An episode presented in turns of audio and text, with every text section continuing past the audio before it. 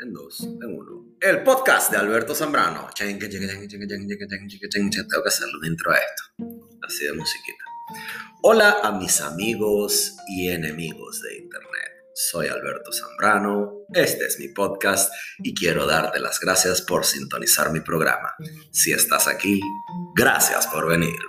Quiero aprovechar de darle un cordial saludo a nuevos seguidores y escuchas desde Irlanda. De nuevo, un shout out al pana Blas que me oye desde allá en Irlanda, Slime Teagus, Saul Chugat, tómate una Guinness por mí, mi pana, y al pana Víctor Vignuk que me sintoniza desde Caracas.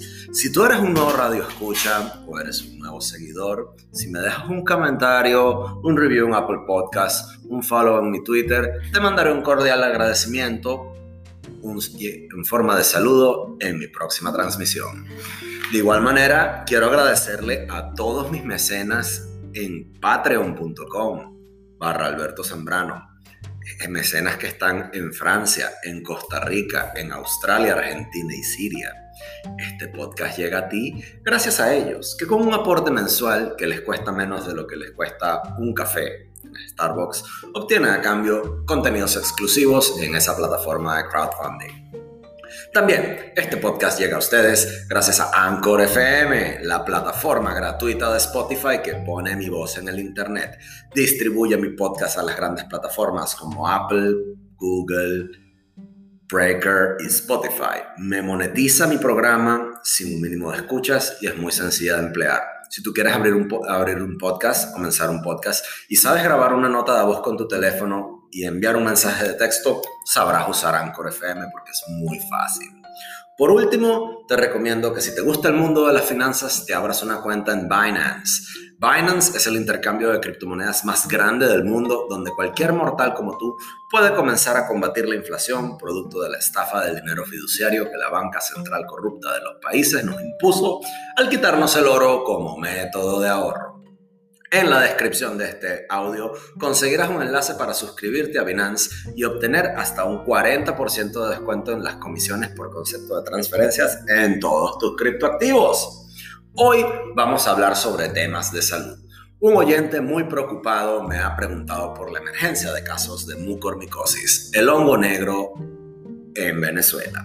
Así que yo, siendo médico y este siendo un podcast donde yo toco temas de interés, me parece adecuado abordar este tema para informar a la comunidad.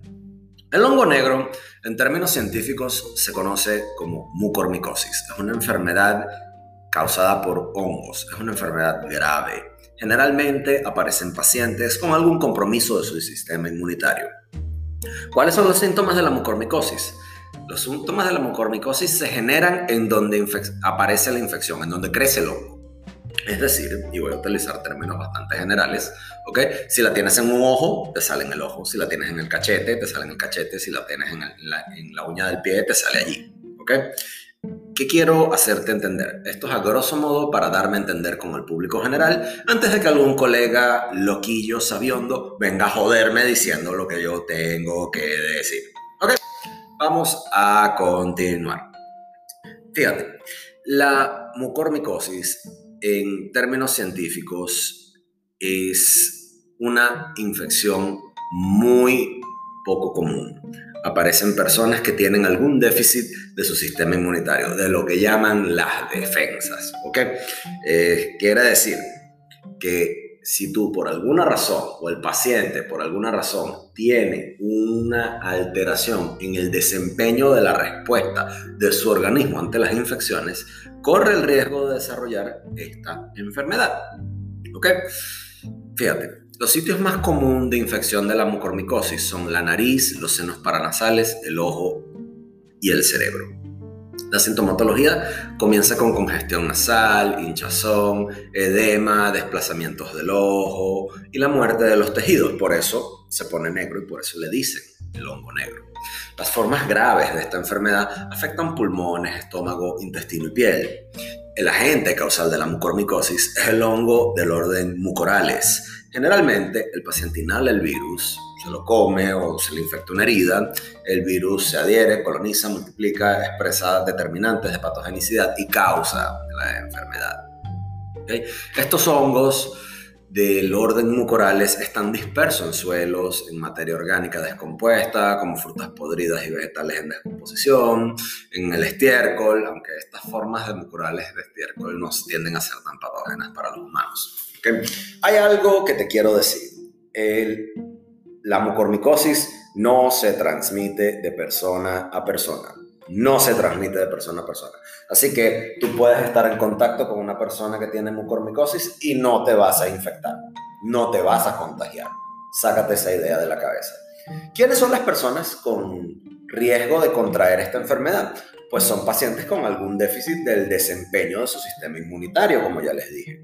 Generalmente suelen ser diabéticos, pacientes en cetoacidosis diabética, pacientes que tengan una baja cuenta de glóbulos blancos por X o Y causa Puede ser cáncer, trasplantados, problemas renales, uso prolongado de esteroides, uso de inmunosupresores en pacientes que estén en estados avanzados del síndrome de inmunodeficiencia adquirida por infección del, por el virus de la inmunodeficiencia humana.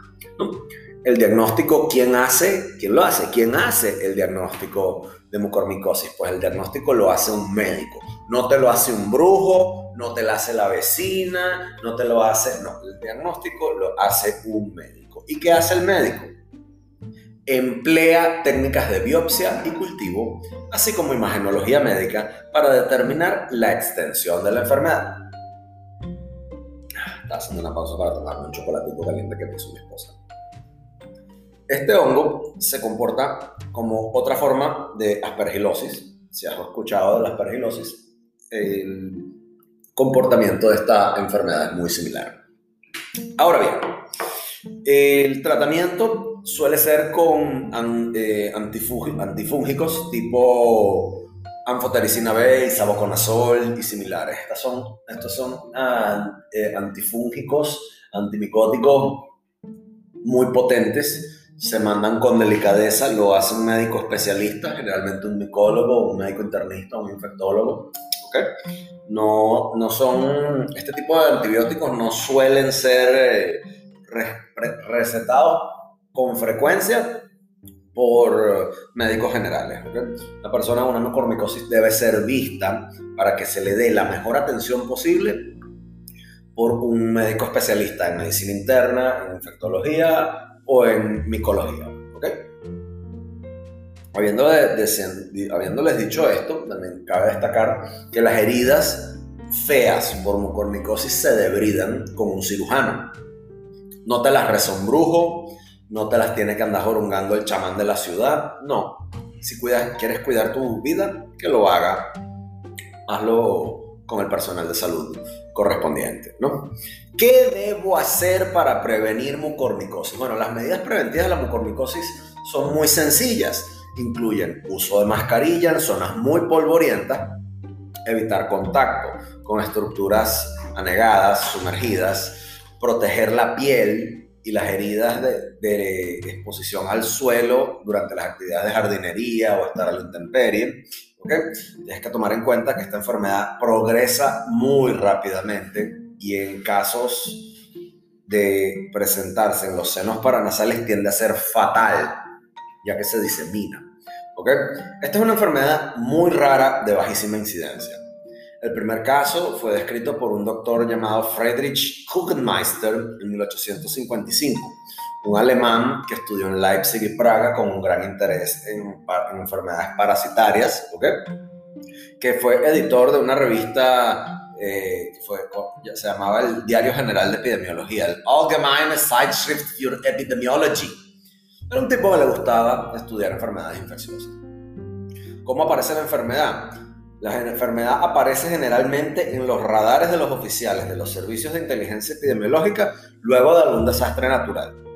Apareció mucho en 2004 luego del tsunami del Océano Índico. ¿Se acuerdan esa película con eh, eh, que fue la del tsunami con este carajo, el, el Obi-Wan? Bueno, en, esos casos, ¿qué pasó? Que ese montón de agua eh, rompió tierra, expuso el hongo, luego de que el agua se, se retrajo y revolvió la tierra, expuso el hongo el, agua se evaporó, se esparcieron todas las esporas del hongo y se, sembró en los tejidos y en las bocas y en el aparato respiratorio de la gente.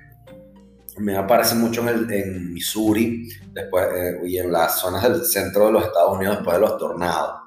También tenemos que recordar que en Venezuela, Brasil, Argentina, Paraguay y Uruguay hay casos reportados de mucormicosis. Entonces tenemos que tomar en cuenta eso. Con el nuevo enemigo público número uno, la enfermedad en boga desde el año pasado llamada coronavirus, COVID-19, hay casos de mucormicosis asociados a coronavirus y en breve te voy a explicar por qué. Pero primero te voy a tomar algo de líquido. sabroso. Ok, continuamos. ¿Por qué hay asociación de mucormicosis con COVID? Bueno, comenzó a aparecer en reportes de casos de literatura médica cuando durante el curso de la enfermedad el organismo de los pacientes se debilitaba a causa del uso de eh, inmunomoduladores, esteroides, en algunos casos, para tratar el COVID-19. ¿Quién fue el primer país en reportar esta rara eh, incidencia de enfermedades, este raro brote de mucormicosis. Recuerden que en medicina le decimos brotes a la aparición por encima de lo esperado de un suceso, de una entidad nosológica, de una enfermedad en un lugar, en un tiempo y en, un espacio determinado. ¿no? ¿Qué ocurrió? Bueno, que los médicos de la India empezaron a notar que había mucormicosis en pacientes que habían tratado con esteroides. ¿okay? La mayoría de esos pacientes eran diabéticos, así que ahí está el, factor de riesgo. Algunos tenían alteraciones renales, otros desarrollaron alteraciones renales por la mucormicosis, que es una cosa terrible. ¿no? ¿Y qué pasa con la mucormicosis? Bueno, que hay que estudiarla. Esta enfermedad no se confirma con un examen de sangre, así que no, nada de andarse yendo para el laboratorio a pagar un perfil 20 para decirte dio mucormicosis, eso no es así. ¿Okay? Es necesario identificar el hongo en el tejido afectado por medio de una biopsia. ¿Quién hace la biopsia? El médico. Así que no te estés agarrando un cuchillo, no te pongas a andar cortándote un pedazo y metiéndolo en un frasco de, un frasco de mayonesa o un, un, frasco, un frasco de compota con vinagre para llevárselo al médico. No, no te hagas esa vaina. No seas loco o loca. ¿okay? No invente, por favor. ¿okay? Habiéndoles dicho esto, fíjense, ¿por qué es necesario identificar el hongo en tejido afectado por medio de una biopsia? porque el hongo causante está por todas partes y un cultivo no necesariamente es decisivo para hacer el diagnóstico. Las pruebas que hay que hacerle a un paciente que, del cual se sospecha mucormicosis incluyen un cultivo, detección del hongo en líquido pleural, en suero, en plasma, orina, sangre. O sea, eso hay que estudiar a ese paciente. La, también hay que hacerle técnicas de imagenología, eh, tomografía, eh, eh, principalmente la tomografía, según lo que leo aquí, es la más útil, ¿no? Entonces, volvamos a la mucormicosis y el COVID-19, ¿no? Como les dije, apareció en la India y se va extendiendo, se extendió por Medio Oriente, lo reportan en Rusia, en Egipto, Argentina, Chile, Paraguay, Uruguay, México y en nuestra querida Venezuela, que por supuesto nosotros no nos podemos quedar atrás. ¿Cómo va a ser que nos quedemos atrás? El gobierno de la India reporta cerca de 11.700 casos de mucormicosis asociada a COVID desde el 25 de mayo de 2021. En la India es uno de los países donde hay mayor incidencia de mucormicosis, hasta 70 veces mayor, y de allí le empiezan a decir el hongo negro por las lesiones horribles que, que provoca. ¿no? La mucormicosis, la aspergilosis la candidiasis asociadas a COVID-19 están vinculadas, confirmado científicamente, con el empleo de inmunosupresores para tratamiento de la enfermedad durante la pandemia en India. Una revisión a principios de año reportó ocho casos, tres en Estados Unidos, dos en India, uno en Brasil, uno en Italia y uno en Reino Unido. La condición médica más común en esa serie de casos fue la diabetes, o sea, todos esos tenían diabetes. La mayoría de esos pacientes estuvo hospitalizado. Cinco de esos, de esos ocho pacientes tenían problemas renales. Uno desarrolló alteración renal. ¿ok? Y en Venezuela, razón por la cual estoy haciendo este podcast y lo comparto con ustedes, ¿ok? El primer caso en Venezuela lo confirmaron en el municipio Libertador de Mérida, en una mujer de más de 50 años de edad que vivía en el municipio Campo Elías. Según los médicos, la mujer comenzó con COVID, hizo una inmunosupresión en un cuadro diabético aparatoso y luego desarrolló la mucormicosis. Yo no te quiero alarmar, amigo, de los Andes, amigo merideño, amigo gocho, yo no te quiero alarmar. Esto no se transmite de persona a persona. Con que tú mantengas la higiene, te mantengas limpio, y yo sé que mantener la higiene y mantenerse limpio en un país donde el régimen criminal, corrupto y genocida del chavismo nos tiene amarrados a un pipote de agua, tenemos que ser fuertes, ¿ok? Usa tu mascarilla, mantente limpio. Si eres diabético, cuídate mucho, mantén tu diabetes bien controlada, porque es importante mantenerse controlado. ¿Por qué? Una buena nutrición, mantener las enfermedades a raya tomándose los tratamientos, el ejercicio y un estilo saludable de vida, te va a ayudar a fortalecer tu sistema inmunitario. Si te dio COVID, si te pusieron esteroides y todo lo demás, corres el riesgo, pero protégete, ¿ok? Y si sientes alguno de esos síntomas de los cuales te hablé inicialmente, consulta con tu médico, ¿ok? Consulta con tu médico. Te recuerdo, esto no se mantiene, no se transmite de persona a persona. No hay tratamiento preventivo, así que no te vuelvas loco yendo para la farmacia. Y si de nuevo, si tú sientes algo, consulta a tu médico, no te desesperes. El miedo te va a ganar la batalla al bajarte el desempeño de tu sistema inmunitario. Eso está más que comprobado. ¿ok? Los diabéticos a cuidarse, trasplantados, pacientes renales y poblaciones de riesgo para COVID a cuidarse. Porque estamos en Venezuela y en Venezuela las enfermedades, nosotros nos enfermamos más, envejecemos más rápido y nos sentimos peor porque tenemos otro gran virus que es el virus rojo del chavismo que tenemos 22 años con él. Eso es harina de otro costal. Yo te pido que si tú escuchaste este podcast, me ayudes a transmitirlo a quien pueda interesarse, que esté en Venezuela, ya que hoy en día informarse con la data correcta es crucial. La medicina es una disciplina siempre cambiante y lo que yo digo hoy puede que no tenga relevancia mañana. ¿Ok? Eso no es... Eh, excusa para que tú te guíes enteramente con lo que yo digo para hacerte un diagnóstico de mucormicosis, porque tú no te lo puedes hacer, te lo va a hacer el médico.